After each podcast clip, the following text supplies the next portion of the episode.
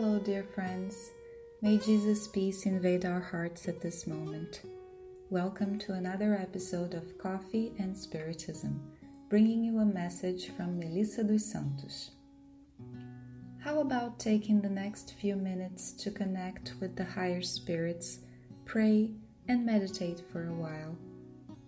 Today, with the help of a short text by Joanna de Angelis that has a lot to teach us. It's lesson 63 from the book Happy Life, psychographed by Divaldo Franco, in which the benefactor tells us about the most important things in life. So take a deep breath, concentrate, and let's ponder together one more time. In the message, Joanna tells us that the most important things in life are only valued after they pass or after they are lost. Most of the times, people live automatically and do not value those priceless divine resources. Health, sleep, reason, digestion, breathing, the senses and the movements are treasures put at your service by God and you do not realize their greatness, spending them eagerly in order to acquire other goods which are secondary. Stop for a moment and think about the meaning of each one of those gifts and protect them from the things that destroy them. Unquote.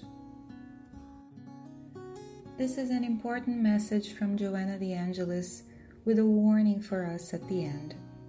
Since we are obedient, we will follow her, analyzing the meaning of each one of the divine blessings remembered by her in the text. Let's begin talking about health. We think that health is the absence of diseases, but in reality, it is much more than that.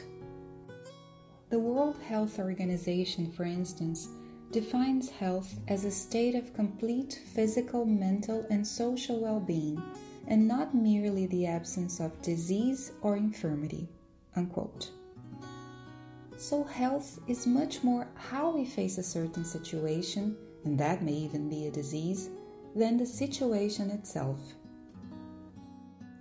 In light of the WHO's context, the answer to question 927 from the Spirit's book gains another meaning. The spirits say, A person is truly unfortunate only when deprived of what is necessary for survival and physical health.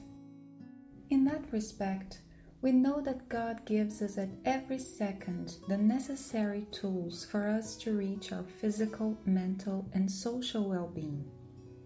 Many times, all it takes is our effort, our point of view, so we can enjoy those blessings, valuing what's around us, not wasting our health on secondary goods, as the benefactor warns us. But Joanna goes beyond. She calls attention to the importance of sleep, many times neglected by us. And the Spirit's book explains that, quote, sleep frees the soul partially from the body, unquote. And it's often during our sleep, when we are connected to the good, that we can learn more directly from our spiritual friends. We can work, and even in some cases, we have the chance to meet our loved ones again and wake up with sweet memories to warm our longing hearts. And what should we say about reason, about our capacity to think, to tell the good from the bad? The good use of our free will. And here, remembering André Luiz, who says, If you have two weeks of Christian knowledge, you know very well what to do.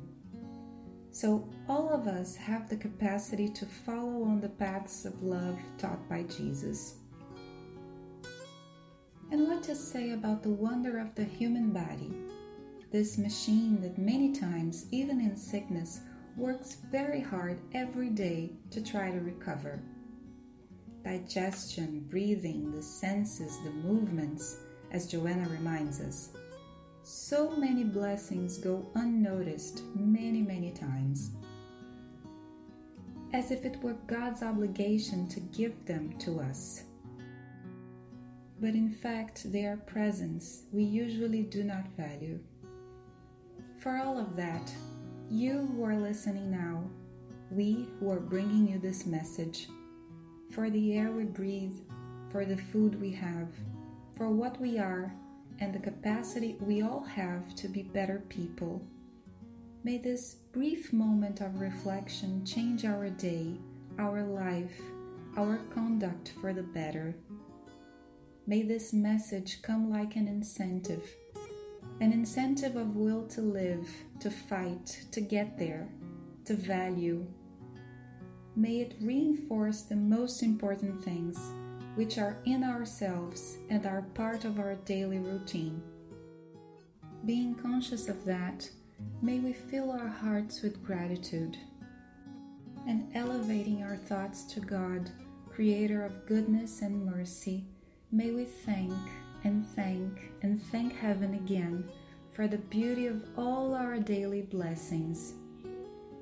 And surrounded by this vibration of gratitude, as Joanna also recommended in her message, may we always think about the meaning of each one of those gifts and protect them from the things that destroy them, as she says, taking care of the health of our body, our mind, and our spirit in the more complex and broader sense, so that we can value the most important things in life today, not after they pass or after they are lost.